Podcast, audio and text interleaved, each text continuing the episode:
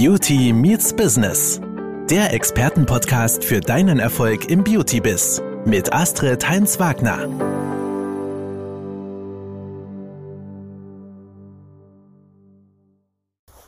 Hallo liebe Podcast-Hörer, hier ist wieder Astrid von BeautyBiz. Heute habe ich oder möchte ich mal eine Lanze für die Frauen brechen. Der Bereich Beauty ist ja doch hauptsächlich in weiblicher Hand.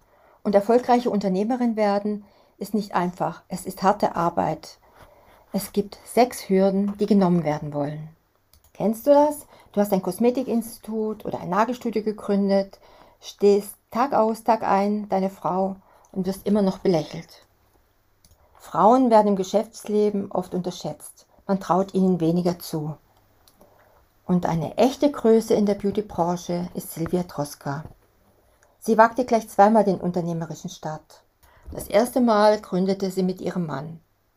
Und nach der Trennung und Auflösung des Unternehmens begann sie 1989 nochmal ganz von vorn. Das Startkapital war gleich null, aber es gab schon den Markennamen Alessandro und viele neue Ideen. Es gibt Studien, die aufzeigen, dass Investoren, Banker etc männliche Unternehmer, aber auch Gründer anders beurteilen als weibliche. Oft wird Frauen einfach Unerfahrenheit im Geschäftsleben unterstellt. Und das ist leider so. Zudem spielt das Aussehen bei der Einschätzung von jungen Unternehmerinnen nach wie vor eine Rolle, während Männer sicherlich nicht danach beurteilt werden. Also generell für Gründerinnen wie für Frauen im Geschäftsleben generell bedeutet dies, dass sie sich oft besser vorbereiten und härter arbeiten müssen als ihre männlichen Kollegen. Aber das mit Erfolg. Es geht schon los mit der begrenzten Finanzierung. Nicht alle Studiobesitzer oder Gründer haben das Glück, einen Investor oder einen Finanzier, Eltern oder Partner für ihr Unternehmen zu haben. Meistens wird Eigenkapital erwartet oder die Kosmetikerin muss sich nach einem Kreditgeber umschauen. Und gerade Frauen, die mit ihrem Unternehmen noch am Anfang stehen, mangelt es an finanzieller Unterstützung. Es kommt immer noch häufig vor, dass Frauen aufgrund geschlechtsspezifischer Vorurteile keine Kredite erhalten. Ja, Frau sein ist nicht unbedingt einfach. Viele Frauen sind nicht nur Unternehmerinnen, von ihnen wird auch erwartet, sich um Familie, Ehepartner, um den Opa und andere Angelegenheiten zu kümmern. Und dann fühlen sich viele Frauen unter Druck gesetzt, entweder sich für Karriere oder Familie entscheiden müssen. Schließlich will mir ja nicht als Rabenmutter verschrien werden.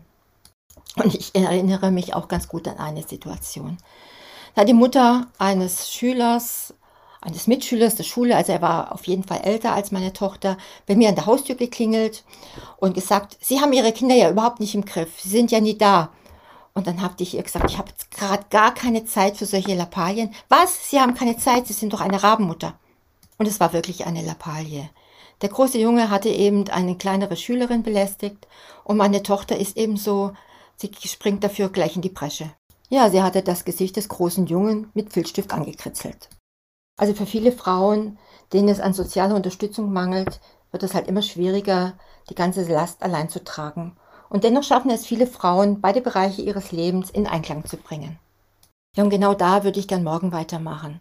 Es gibt viele Gründe, warum es Frauen schwerer haben, ein Unternehmen zu gründen, ein Kosmetikinstitut zu führen oder überhaupt als Frau in Unternehmen tätig zu sein. Ich freue mich auf jeden Fall, wenn ihr anderen Frauen diese Episode weiterempfehlt oder aber selber Spaß am Zuhören habt. Bis morgen, eure Astrid.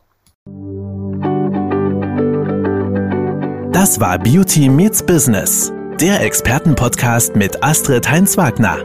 Du möchtest keine neue Folge verpassen? Dann abonniere uns jetzt bei Spotify und Apple Podcasts. Bis zum nächsten Mal.